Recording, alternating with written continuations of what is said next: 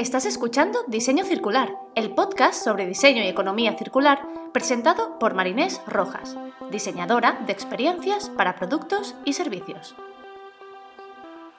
En este espacio, Marinés junta su pasión por la creación de negocios con su amor por el planeta y el hacer las cosas de otra manera.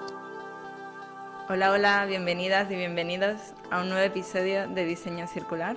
Hoy os traigo otra entrevista, una entrevista que me hace muchísima ilusión porque son unas amigas de aquí de Barcelona que han sacado un producto que es una cerveza circular, Salvados Beer.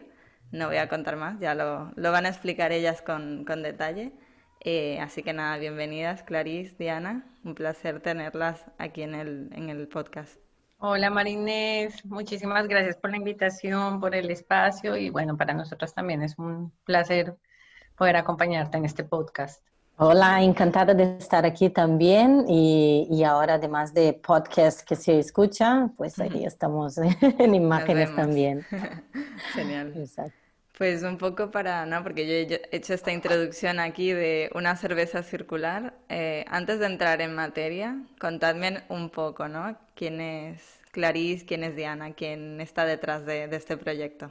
Eh, yo soy Diana, soy colombiana, Clarice es brasileña, psicóloga, consultora. Eh, coincidí precisamente con clase cinco años cuando vinimos las dos de nuestros respectivos países a hacer nuestro MBA. Y bueno, yo creo que más allá de coincidir en el momento y el lugar, coincidimos muchísimo más allá de, de todo eso, ¿no? Y era que coincidimos en nuestras ideas, en nuestros deseos sobre un mundo más sostenible, en nuestra visión de querer un futuro, digamos, más eh, en equilibrio con el planeta y bueno, todos estos cuestionamientos y visión que teníamos eh, fue la que al final nos terminó uniendo. Claro, no sé si tú quieras también dar un poquito, contar un poquito cómo fue tu experiencia desde tu perspectiva, también habla un poquito de quién es Clarice. Añade algo.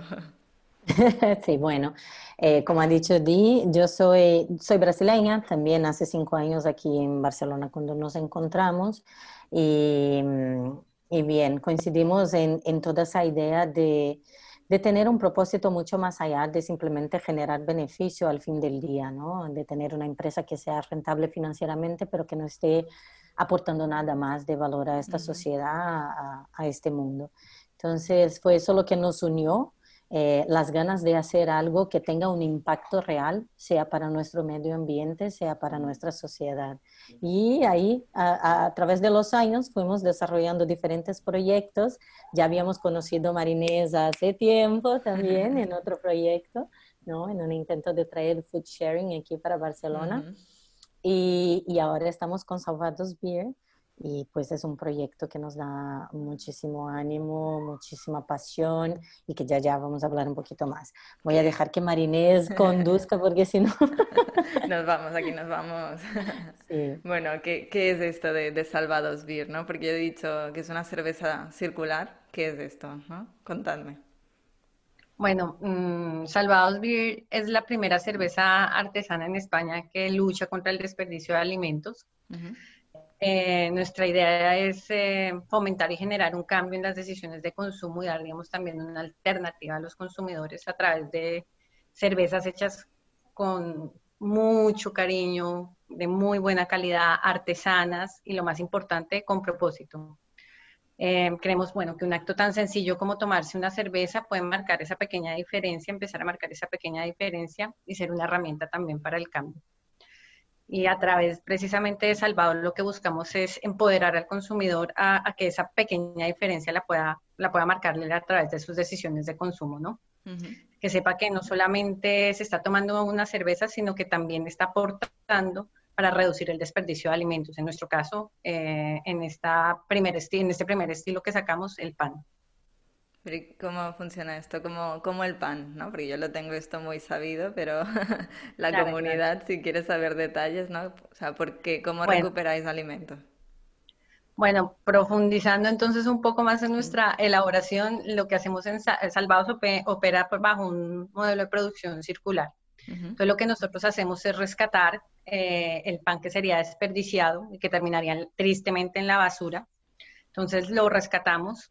Eh, precisamente de una empresa familiar que, que tiene producción de pan y que al igual que nosotros también está comprometido con el tema del desperdicio, pero que pues evidentemente por temas estéticos muchas veces no puede sacar este pan y que al final es un pan que está en perfecto estado y que terminan desperdiciando. Entonces lo que nosotros hacemos es recuperar ese pan, eh, darle una segunda vida a través de nuestro proceso de producción, reemplazando un 30% de la malta, que es lo que normalmente se utilizaría para una elaboración normal de cerveza artesana, por este pan. Entonces, en esa medida dejamos de utilizar un recurso nuevo, que sería parte de un recurso nuevo, que sería la, malta o la cebada, y introduciendo eh, un alimento que fue creado para otro fin y que sería, digamos, que, que, desperdiciado porque al mismo tiempo es el que le da vida precisamente a nuestra cerveza.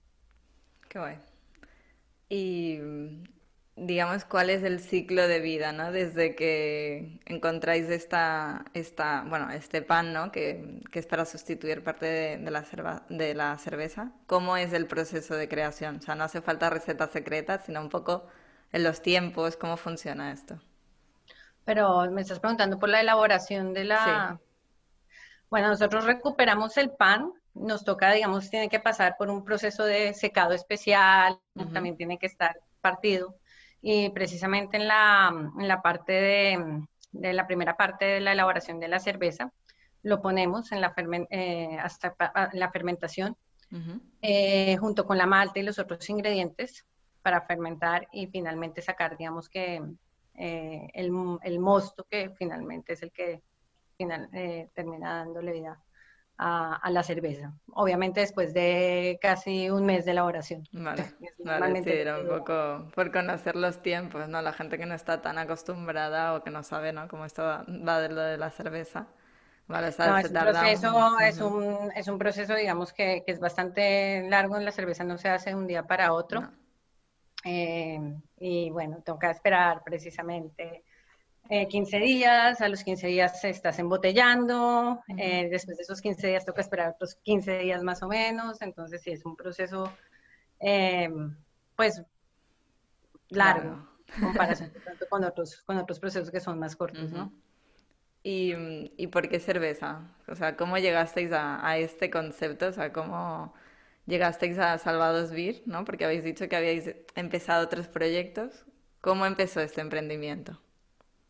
Bueno, como te comenté, Clarice y yo teníamos precisamente esta inquietud hacia esta problemática que vemos reflejada, eh, vemos reflejada precisamente en iniciativas con las que tuvimos la oportunidad de colaborar anteriormente en el día a día. O sea, no es necesario irse muy lejos, solamente que prestes atención en tu barrio para que te des cuenta que en cierto momento del día la gente saca lo que fueron las mermas, los restaurantes, las eh, bollerías, demás, sacan lo que son las mermas y es un montón de desperdicio. O sea, son canecas, no sé cómo le dicen acá, eh, containers enteros de comida que va a terminar en la basura.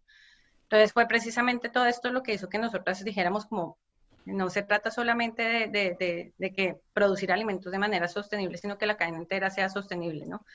Y eso implica también al final qué se hace con las mermas.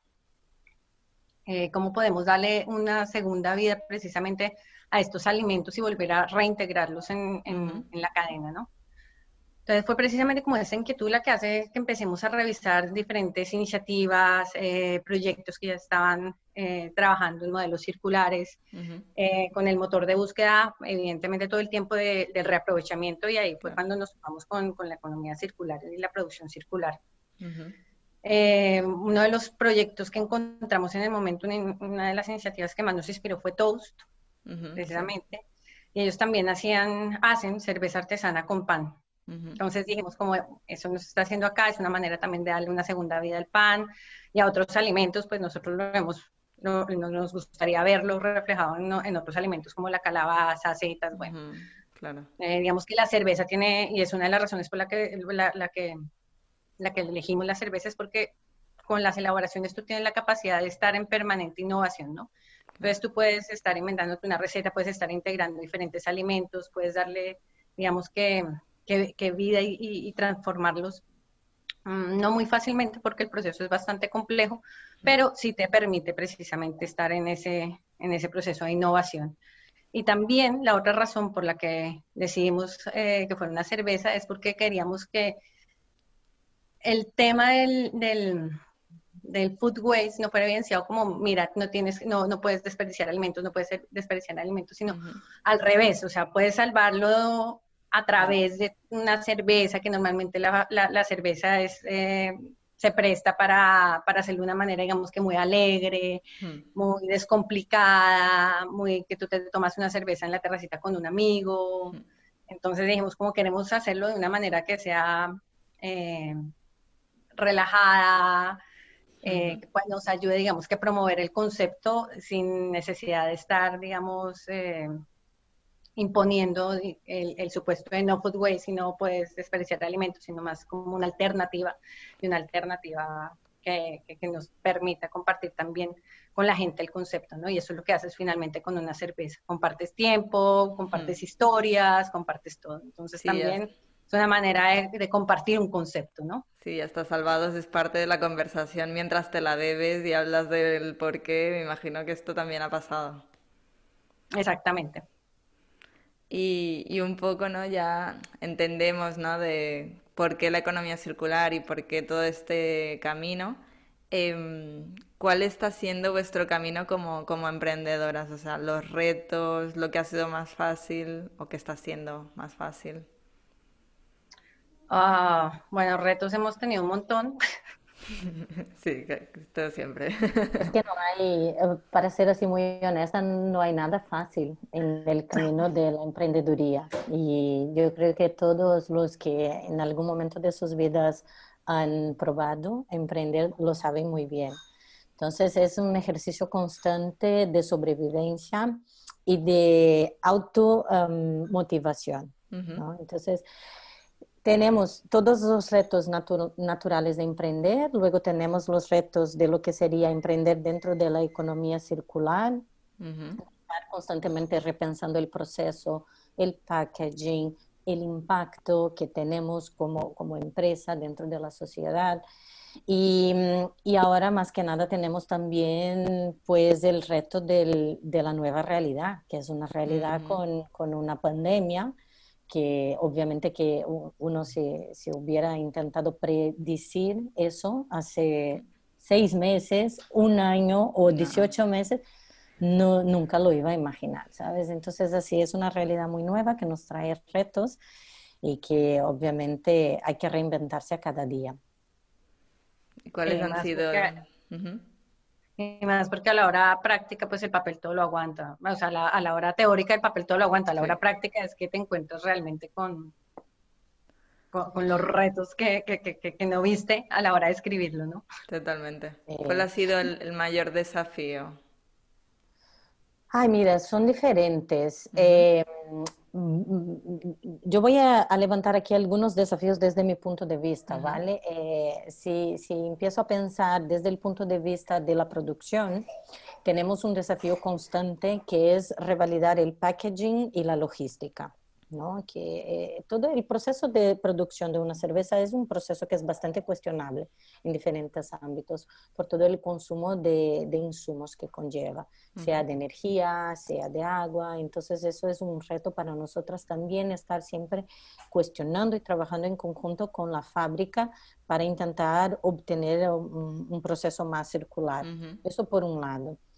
Luego, cuando miramos hacia el reto que nos ha traído el COVID, ¿no? La cosa de cómo nos posicionamos, cómo salimos al mercado, porque al fin y al cabo nosotras eh, hace casi un año hicimos un crowdfunding que fue la manera que encontramos de validar nuestro producto. Habíamos creado un prototipo, estábamos probando la cerveza y pues queríamos eh, validar eh, eh, ese concepto. Y el crowdfunding vino justamente para traer esa certeza de que el concepto súper bacana, la gente lo apoyaba y estaba interesada y era algo que tenía espacio, que la cerveza como producto agrada, agrada muchísimo, o sea, obtuvimos mucho, muchos feedbacks positivos y luego venía el reto de es, em, salir al mercado una vez ya pasada la fase del crowdfunding y empezar a, a posicionarse comercialmente es decir, expandir nuestros canales de comercialización. Y el reto que, que, que, todavía estamos viviendo es exactamente ese. Es, es decir, si tenemos ahí confinamiento, tenemos restricción de bares, de comercios, de restaurantes, de hoteles, que en general son los canales donde eh, se ve una salida mucho más grande de, de, cerveza y de cerveza artesana. Y además los que siguen abiertos eh, también están un poco resentidos, ¿no? Y están ah, pues con un poco más de cuidado en el sentido de adoptar nuevos productos que todavía eh, no tienen una frecuencia de compra tan grande por parte del mercado. Entonces, nuestro reto está justamente en hacer esa movimentación, en poder salir y vender y, crecer comercialmente. Ese es mi punto de vista. No sé si a, Diana, si tú No, yo estoy totalmente de acuerdo contigo. Creo que precisamente el reto está en, reinventarnos y mirar a ver cómo, cómo, cómo le hacemos frente precisamente al tema que nos ha generado a todos el COVID, ¿no? Claro. Entonces, porque, como, porque ahora mismo... Cuestionamiento. Porque ahora mismo, eh, para conseguir salvados, hay que, o sea, ¿cómo, ¿cómo lo hago, no? Yo quiero comprar salvados, ¿qué hago? Bueno, nuestra página web. Sí. Así, estamos precisamente en Barcelona, eh, estamos en el Co, que es un, o sea, es un restaurante delicioso de comida asiática que queda por Poblenou. Estamos en Colibrí, digamos que es una tienda de granel que al mismo tiempo que puedes pedirte unos frutos secos o, bueno, cualquier cosa que quieras porque tienen un montón de cositas deliciosas, totalmente, digamos que es sostenible, con el empaque sostenible. También puedes pedirte unos salvados. Em, también estamos en Keterer, bueno, tenemos algunos puntos de venta, por no mencionarlos todos. Eh, y también, bueno, si quieres ya directamente en nuestra página web te metes y ahí ya puedes pedir tu cerveza y te la llevamos a casa. Vale, ¿habéis visto un repunte durante ah, este tiempo, ¿no? De confinamiento, de todo esto de venta online? ¿O... La verdad es que no. ¿Qué es lo que pasa? Nosotras desde el inicio teníamos muy claro algunos segmentos ah, que tendrían mucho más aceptación de salvados, ¿no? Está el segmento del mundo cervecero, de la gente que le gusta mucho la cerveza artesana, la innovación, un nuevo sabor, una nueva experimentación. Y también están todos aquellos que que añoran un estilo de vida mucho más sostenible, sea la gente que va por el zero waste o por reducir sus impactos, los que quieren apoyar pues una segunda vida a, a los productos y eh, todo lo que es la economía circular, en fin, ese todo es un seguimiento. Y entonces en aquel momento nosotros teníamos algunos canales bien definidos donde nos gustaría mucho trabajar y hacer alianzas por una cuestión también de afinidad con los valores y, misión de la marca, ¿no? Estar en todos lo que son los, los pequeños establecimientos de cercanía, de productos de localidad, de productos ecológicos que también combaten el uso de, eh, de packaging, que evitan la generación de residuos. Eh, y pequeñas cadenas de supermercado, además de también restaurantes con la misma filosofía y algunos hoteles, especialmente lo que son los, los eco-hoteles, que hay un montón aquí en la región. Por suerte, estamos avanzando mucho en el turismo ecológico, lo que es maravilloso. Eh, y bueno, el canal online era algo y es algo todavía que es, es tiene poca representación dentro de lo que es la venta de cerveza artesana, ¿vale? En general, cuando se miran los datos de las mayores fabricantes y vendedoras de cervezas artesanas, la venta online representa el 2% mm, de las ventas. Entonces, es muy poco, es, es un canal mm. mucho más para, para, que puedas llegar quizás a consumidores que no están tan cercanos mm. desde tu punto de, de, venta o de fabricación. Y claro, nosotros pensamos a lo mejor con todo eso lo que estamos viviendo, ¿no? El confinamiento, las restricciones por salir, puede ser un buen momento también para, para alavancar las ventas online. Pero no fue exactamente lo que mm. hemos visto, ¿vale? Ahora es, es increíble, pero ahora estamos vendiendo mucho más que en, la primera ola, por ejemplo, que no se podría salir de, casa. Y quizás en función también de que se acercan las fiestas, ¿no? Estamos ahí ya en un mes que, la gente empieza a animarse un poco, mm, tener un los regalos, ¿no? Regalos y de ganas de celebrar algo. Algo tenemos que celebrar este año, ¿sabes? y una cervecita, pues es siempre una buena idea. Totalmente. ¿Y el mayor aprendizaje que os está dejando este viaje de emprendimiento? Uy, yo estoy aprendiendo un montón de cosas. Di, ¿quieres compartir tus, tus aprendizajes? No. Nada, reinventarse constantemente, yo creo. resiliencia. Resiliencia, total.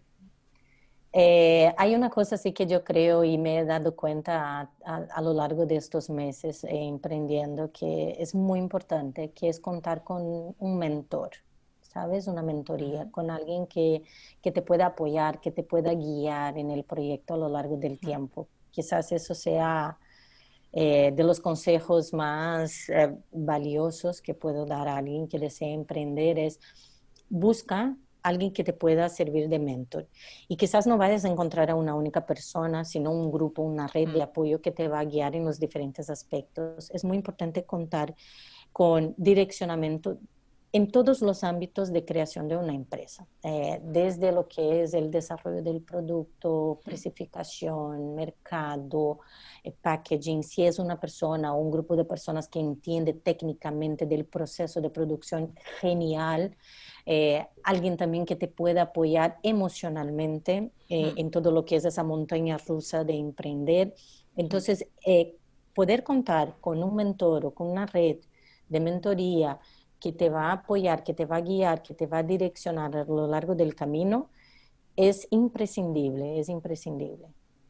Vale, eso yo creo que también un poco de, de, flexibilidad también, muchísima flexibilidad y resiliencia, que era lo que hablábamos, porque muchas veces por el camino obviamente te vas encontrando obstáculos o las cosas de pronto no, no terminaron fluyendo como tú las tenías pronosticadas en un inicio y y tienes que ser consciente que, que, cuando pasa eso no es el fin del proyecto, no es eh, la muerte y no salió, sino ya, pivoteo la idea rápidamente y la transformo y siguiente y, y, que van a ver precisamente estos, estos obstáculos y, lo tienes que tener súper claro, digamos, al momento que arrancas. Si no, la verdad, cuando te topes con el primero, pues va a ser bastante complicado superarlo. Sí, ¿no? es como que hay una, hay una línea muy fina, ¿no? Entre la persona y el proyecto, ¿no? De que estar capacitado, tener ah, esta fuerza, ¿no? Para, para lo que decía Diana, ¿no? De llega este reto, mentalmente estar preparado para esto, de bueno, pivotamos, seguimos, no es el fin, no vamos a morir aquí, siguiente. Sí, claro, y estar en la capacidad también de, de, de, de, hacerlo, ¿no? Y que puede que no te salga la primera, pero te puede salir a la segunda por ejemplo, como lo que Clarice hablaba, digamos, de, del tema del e-commerce y, de vender por el e-commerce, yo, yo, yo, sí creo que es algo que, que está incrementando. Eh, en el mundo de la cerveza artesana todavía sigue teniendo un porcentaje muy bajo, pero es algo, digamos, que, que, que, va incrementando. Que lo que nos pasó al principio puede que no hayamos tenido ni una sola venta, pero eso significa que tenemos posibilidades de, o sea, de, mejora, que diga precisamente en trabajar en el e-commerce como lo hacemos de pronto em, mm, más, más ágil, eh, mejor montado, estéticamente y visualmente, digamos, más bonito, demás. O sea, hay como mil cosas que van saliendo eh, que son como aspectos a mejora que sabes que puedes mejorar para hacerlo mejor y precisamente ir viendo cómo va incrementando de pronto las ventas en ese canal. Claro. Y Pero eso solamente surge precisamente del tema de, de, lo puedo hacer mejor y no de, no, no funciona el canal, es que no, no estamos vendiendo nada y esto mm. fue lo peor y, y miren el tiempo invertido. No, es como, ok, perfecto, no está funcionando, no implica que no vaya a funcionar, seguramente hay mil cosas que tenemos que mejorar y por eso no está funcionando. Entonces, miremos a ver qué podemos hacer, qué nos podemos idear para, para captar más la atención hacia, hacia en, nuestro caso, hacia el tema del e-commerce y demás. Y yo creo que eso se irradia a muchos otros Las técnicas, las técnicas de customer experience, ¿no? Es poner ahí en práctica todo lo que se puede hacer para aprender desde la jornada, hacer testeos, pruebas, entrevistas. Eso es muy importante. Y, y, ahí hay una cosa que Día ha dicho al inicio de, de, su frase, que es, es muy importante tener en vista dos cosas. Está lo que es eh, la ideación, la idealización, el concepto, el amor, la pasión, y está también el lado de la ejecución. Entonces, la realidad, así, la realidad exacto. Entonces, hay que combinar las dos cosas, porque solo pasión sin una buena ejecución no te lleva a nada. Y solo la ejecución sin la pasión te va a llevar a algún sitio, pero sin añadir valor. Entonces hay que tener una combinación de las dos cosas eh, y, yo creo que eso se logra con una combinación del equipo. ¿Sabes? Siempre vas a encontrar uno que es más visionario y el otro que es más poner la mano en la masa y los dos se van equilibrando. Eh, y, bueno, para aquellos que emprenden solo, que son ¿no? los solopreneurs, como, como he escuchado el otro día esa expresión que me encanta, solopreneurs, bueno, ellos requieren todavía una, un extra, una carga extra, porque eh, tienen que mantener encendida la llama de por qué he emprendido, por qué me he metido en eso, qué es lo que, ¿sabes? Lo que me hace despertar todos los días en la mañana, en conjunto con qué necesito mejorar, qué necesito hacer, cómo me pongo las pilas. Entonces, es, hay que tener las dos cosas siempre. Que, yo creo que eso también es la importancia, obviamente sin desmeritar para nada, porque me parece espectacular la gente que se pone la camisa sola y saca su emprendimiento mm. sola, para mí tiene todo el mérito del planeta. Son héroes. personalmente, totalmente. Pero nuestro, o sea, yo quiero resaltar el tema también del equipo, porque es que es elemental. O sea, a nivel también emocional, muchas veces en nuestro caso hay una que está abajo, así como, ah, y llega la otra, miren, tan, tan, energía. Y, y, pasa mucho, o sea, cuando uno está así como medio, mm, llega la otra y empieza, bueno, mira, mandé esto, esto, esto, esto, ¿cómo estás? Venga, ya, ve. O sea, como que también te, te, te anima. Sí, yo creo que... A nivel emocional y a nivel de proyecto también inyectándole energía en un momento en el que tú estás como de pronto un poco... Con es un matrimonio, emprender, abrir una empresa es como un matrimonio. Sí, una relación. Total. Totalmente. Y, y, ahora que estábamos hablando, ¿no? De, de ventas y de un poco, ¿no? De números. Eh, a nivel económico, ¿cómo, ¿Cómo le está yendo a Salvados? ¿Es, es bueno, una empresa sostenible económicamente ahora? Em, ¿cómo, ¿Cómo está este tema? Es una empresa en camino de, por así decir, ¿no? Estamos, cada día estamos construyendo eso. Eh, tenemos muy claro cuál es nuestro punto de equilibrio, qué tenemos que hacer para llegar hasta, hasta que sea económicamente sostenible. Eh, pero es como había, habíamos comentado antes, eh, todo eso de la pandemia fue algo completamente inesperado que de alguna manera ha afectado ¿sí? la, parte, la parte financiera del negocio. Entonces, vamos ahí, estamos caminando. Bueno, pero bien. Y a nivel de, de, inversión, ¿no? que esto es algo que siempre interesa, o sea, ¿cómo nace Salvados? ¿La inversión privada? ¿Alguna subvención? Sí, entonces es, es un poco, es una mezcla. Eh, es una inversión privada de, las cofundadoras. Y también el crowdfunding, que el año pasado pues hemos lanzado un crowdfunding justamente porque decimos, ok, queremos producir cerveza, queremos pues dar la segunda oportunidad a los panes sin embargo, no, no, lográbamos llegar con toda la inversión necesaria y tampoco íbamos a dejar eso morir simplemente por eso, ¿no? Claro. Fue cuando mm, empezamos a aprender un poquito más del crowdfunding y vimos que es una... Es increíble y es así, es aconsejable a todas aquellas personas que quieren emprender y que no saben cómo, cómo invertir o que no logran una financiación externa, es la mejor cosa que pueden hacer porque validan sus ideas de negocio, validan el concepto, validan el producto y además logran eh, esa primera financiación para dar el, el puntapié inicial en el negocio. Entonces es así que han sido salvados, es una financiación mixta.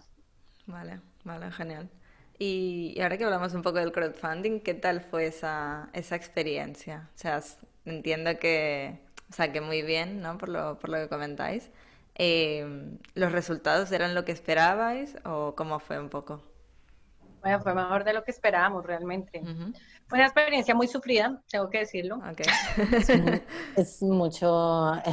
todos los días te metes a ver cuánto has subido, si has subido y vas a alcanzar. Como la bolsa, ¿no? que estás viendo las acciones. todos los días. O sea, nosotros nos metimos con, lo hicimos con Ulule yo me acuerdo que Lule tiene un huevito para indicarte cómo va tu crowdfunding, ¿no? Entonces el huevito se va llenando a medida que, que, que, vas logrando tu fin. Yo me acuerdo que todos los días estábamos metidas mirando, sí, esta persona no, si hubo donación, hubo donación. y, claro, tiene una curva, ¿no? al principio todo el mundo dona, pero llega un momento que es como un punto muerto donde tienes unos días donde, donde no se mueve.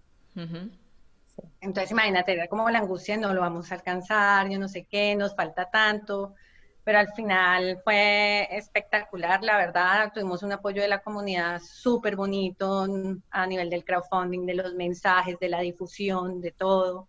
Y es más, logramos eh, recolectar mucho, o sea, no mucho más, pero más de lo que habíamos puesto, digamos, que, necesitábamos, ¿no? Eso y pues, así, es un éxito.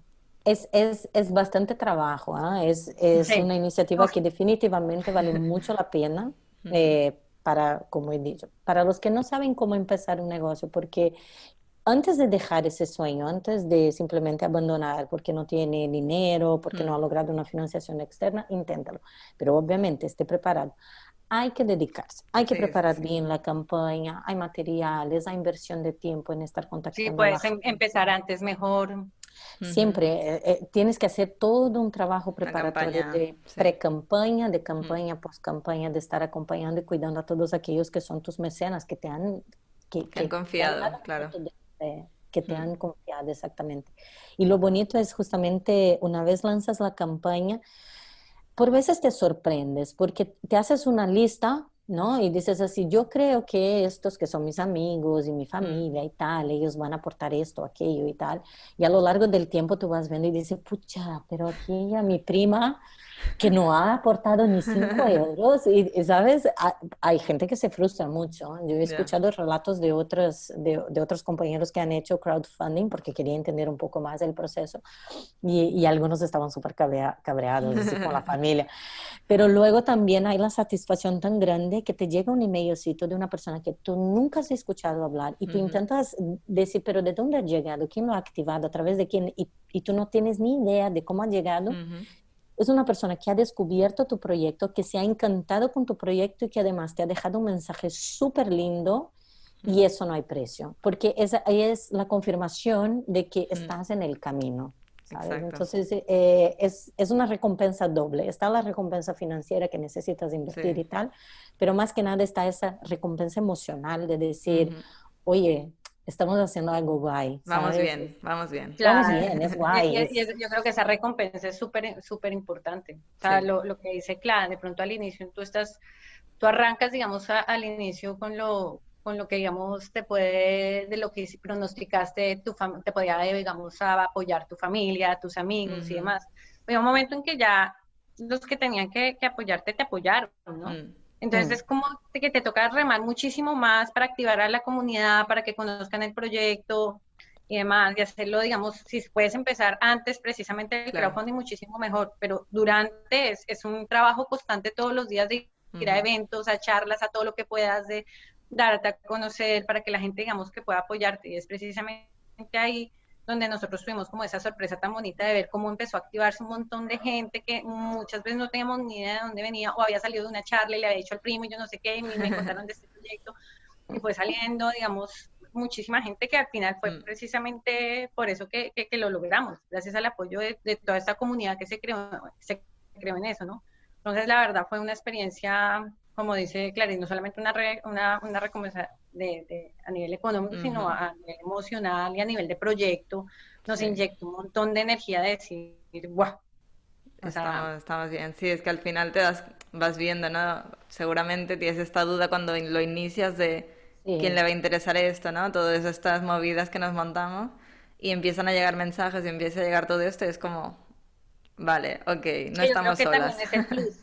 Sí, claro, y también es el, plus que te da el crowdfunding, que te da esa oportunidad también de interactuar con la comunidad, ¿no? Sí, sí, Y de que sea un, proceso en el que la comunidad colabora para que ese proyecto eh, sea viable. Entonces hace parte, digamos, que de ese proceso. O sea, es, esa parte, digamos, que el crowdfunding personalmente me parece muy, muy, muy bonita, ¿no? Porque te da esa posibilidad de trabajar, de interactuar y de colaborar con la comunidad.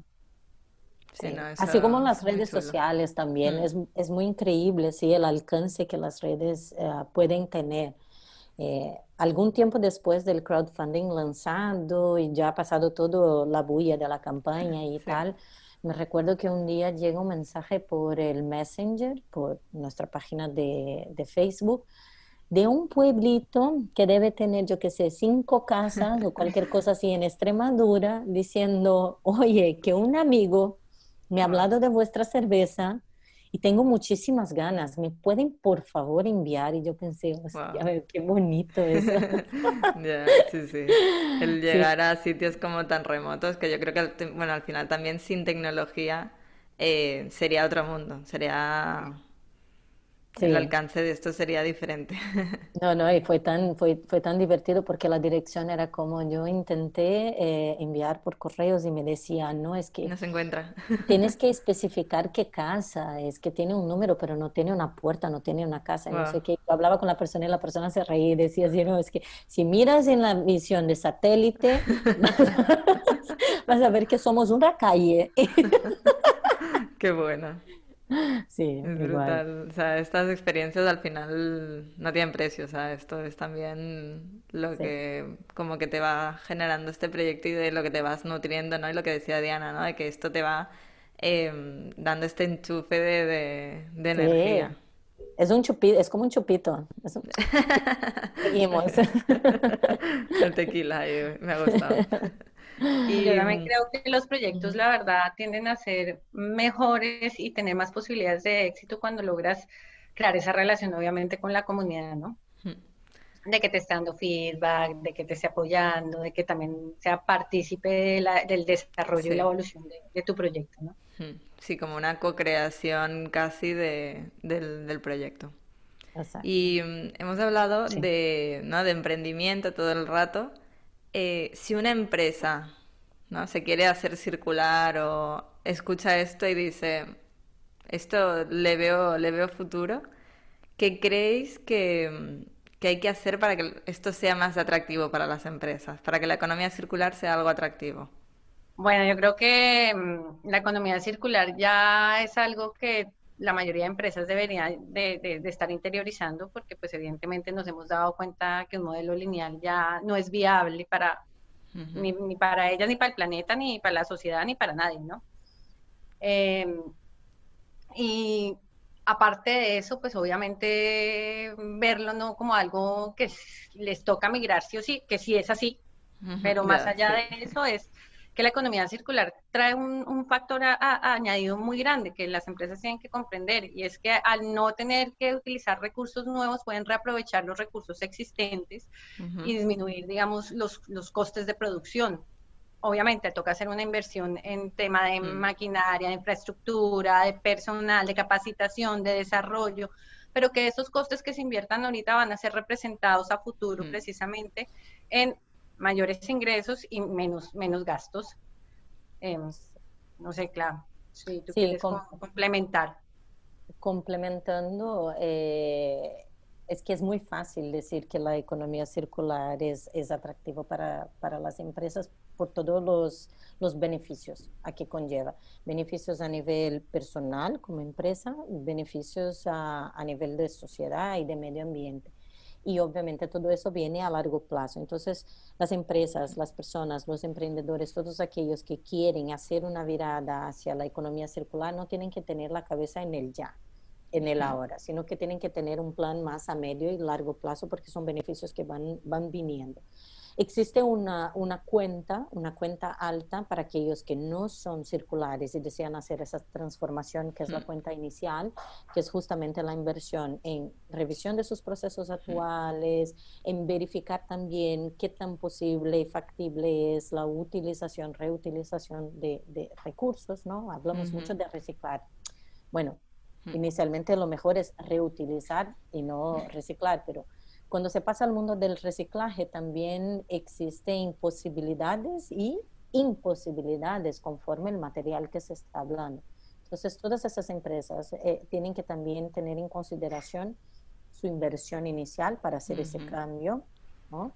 Eh, que a largo plazo va a traer los mejores resultados, que era como estábamos diciendo utiliza menos recursos, tiene una cadena de suministro mucho más eficiente. Hmm. La fuerza de trabajo es una fuerza de trabajo que aporta mucho más em, eh, trabajo especializado, eh, trabajo que, que trae aporte, eh, no es una cosa tan operacional en el sentido de estar, yo qué sé, montando algo, sino que pensando y repensando el producto dentro de su totalidad, dentro de su concepto.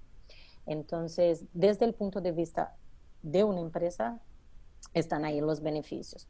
Cuando se piensa dentro de una industria entera y todo lo que se puede hacer en conjunto, también hay muchas ventajas, ¿no? Eh, vamos a poner aquí, yo qué sé, eh, la industria de, la, de, las bebidas, que podemos trabajar con todos lo que son los envases retornables. Se puede pensar en una cadena de logística que sea conjunta y que se que se pueda alimentar, que todas puedan funcionar en conjunto con eso de llevar hasta los puntos de venta sus envases, tener un punto común de tratamiento, de limpieza, de reabastecimiento a estas fábricas. O sea, hay muchas vueltas que se puede dar dentro de lo que es la economía circular y que puede traer beneficios a las mm. empresas, a la sociedad el gobierno también puede actuar muchísimo, eh, trayendo beneficios ahí, sanciones fiscales. Y normativas, ¿no? También. Es, normativas. Es, importante para regular también, digamos que todos los procesos de producción y demás. Y, y bueno, y un poco de presión también a las empresas que, que todavía tienen esa resistencia de pronto, ¿no? Sí. Hablando específicamente, por ejemplo, de, de nuestra experiencia, que nosotras eh, lo que hacemos es luchar contra el desperdicio de alimentos. Todavía hay normativas en España que acaban limitando muchísimo todo lo que es el campo de actuación dentro de, de, lo que sería la industria de la alimentación, de las bebidas. Es donar alimentos próximos a la fecha de caducidad o que ya están caducados pero que todavía están aptos al consumo. Eh, todo eso es un entrave. O el tratamiento de ciertos desechos eh, que todavía son aptos para el consumo y que de verdad también aportan eh, muchos nutrientes por la, por la ¿cómo se dice? La agencia sanitaria aquí en España todavía no es posible. Pongo el ejemplo del bagazo de la cebada. Eh, una de las cosas que nosotros queremos trabajar dentro de Salvados es la transformación del pan en cerveza en pan, ¿no? Es, es hmm. coger ese pan, sustituir la cebada, preparar la cerveza y luego con el bagazo, pues volver a secarlo, transformarlo en una harina y con esa harina, pues preparar diferentes productos, el pan, la granola, muesli, galletas, lo que sea, pero en España estamos limitados, porque la agencia sanitaria no ve el bagazo como apto para consumo humano, simplemente para el consumo de animales. Cuando en otros países todo lo que vemos son empresas ya transformando en barritas de cereales, en smoothies altamente nutritivos, o sea, necesitamos... Acá no lo podemos hacer. Exacto, entonces necesitamos también un poco de ese de eh, ese, incentivo gubernamental. Sí, por parte del gobierno. Exacto. Porque hablando de gobierno, vosotras, ¿no? Colombia, Brasil, que conocéis un poco más, eh, ¿qué veis, ¿no? En comparación con el gobierno de aquí, con el, digamos, el vuestro, em, en temas de economía circular, ¿cómo, ¿cómo lo están tratando? ¿Veis diferencias, ventajas, desventajas? Mira, en Brasil las cosas también están caminando bastante, no sé decirte si más rápido que España o no, pero sí que hay muchísimas iniciativas circulares y quizás por el tamaño. Eh, es, También puede, puede ser. continentales con 207 millones de personas, entonces también eh, no surge una iniciativa, sí. surgen 100. sí, y entonces lo que se ve es un movimiento mucho más acelerado, al menos se siente así más acelerado.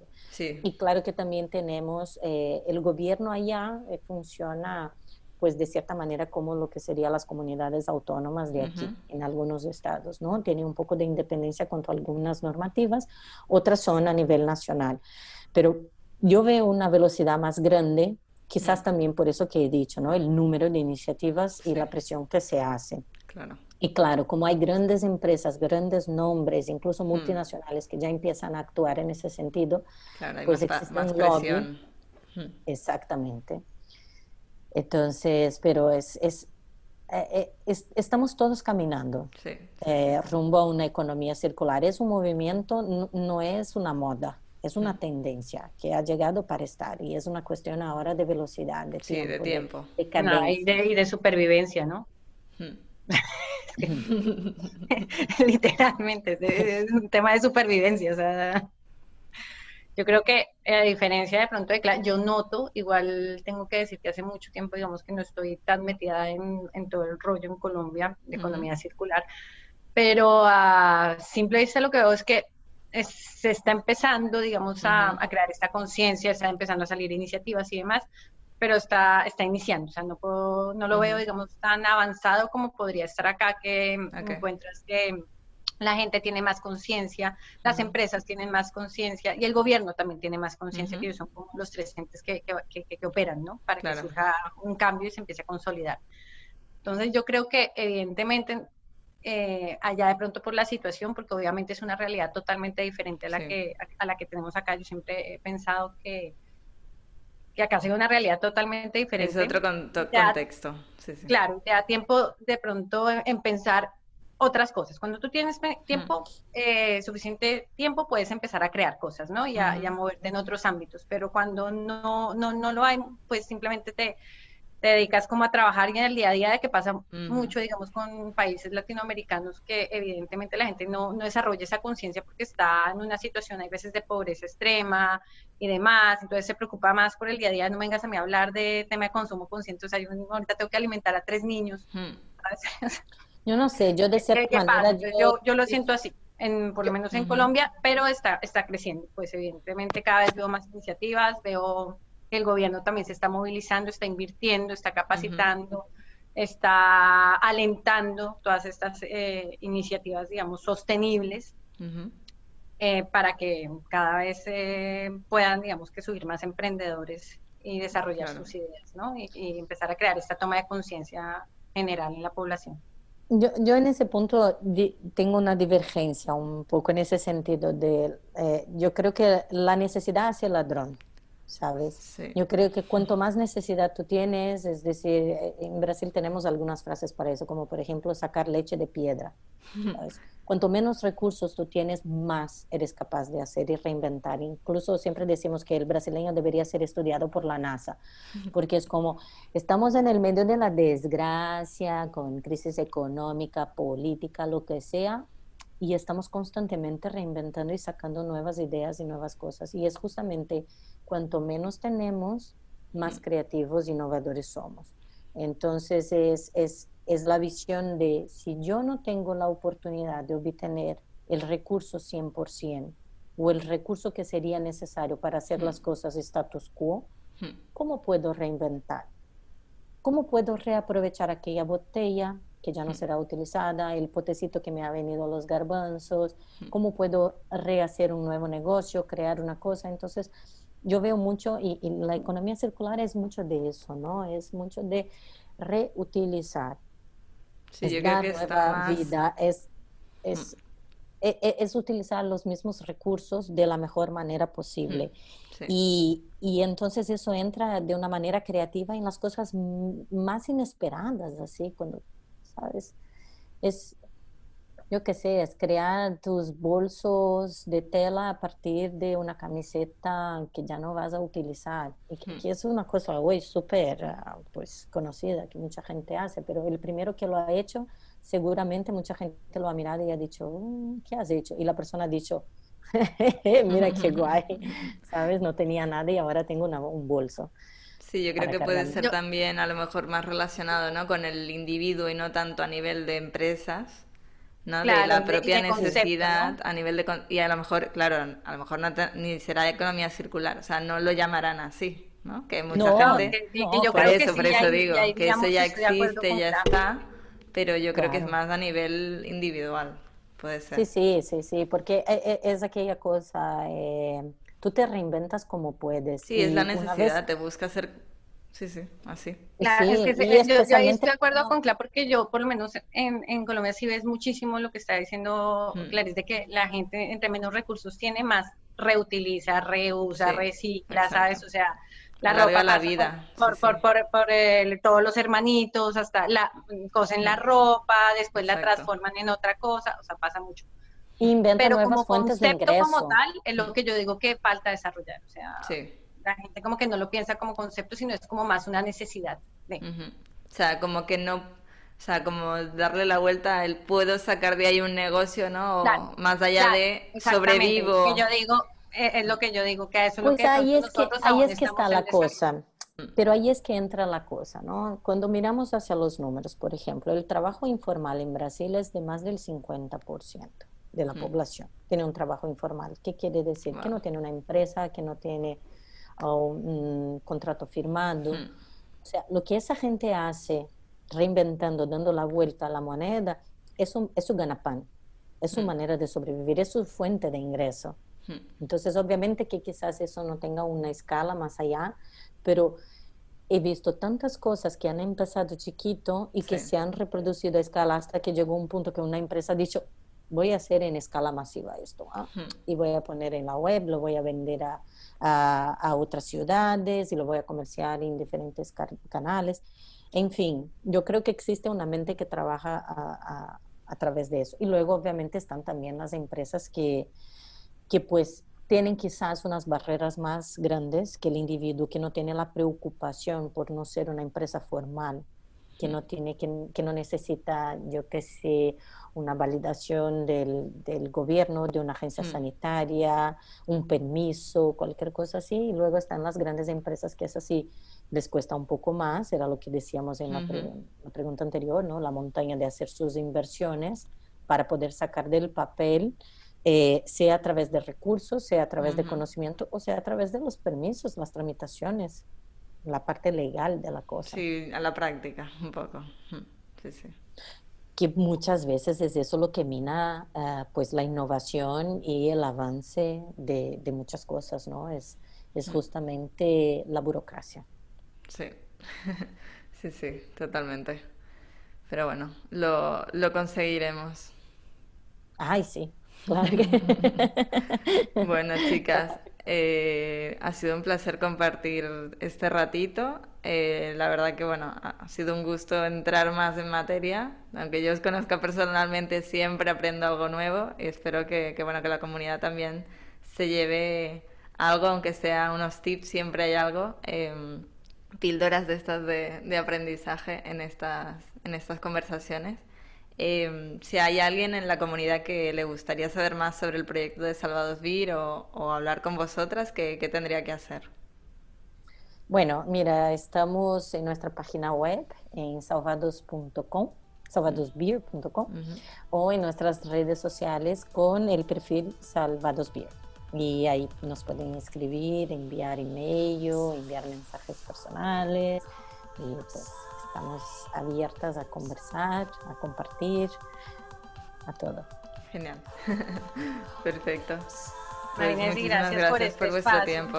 No, un placer. Para mí es todo un gusto. ha sido, ha sido siempre es un, un, placer hablar contigo, la verdad, de estos temas. Y, y, bueno, lo que tú también dices también nos pasa a nosotros, enriquecernos un poco con los diferentes puntos de vista, ¿no? Y ya somos fans de tu podcast, siempre escuchando todas las lecciones de economía circular, entonces es, es, un gusto muy grande poder estar aquí, es, es una alegría muy grande también haber sido invitadas. Muchas gracias por el espacio. A vosotras, muchísimas gracias. Un abrazo. Una feliz Un abrazo. Chao. Chao. Feliz tarde.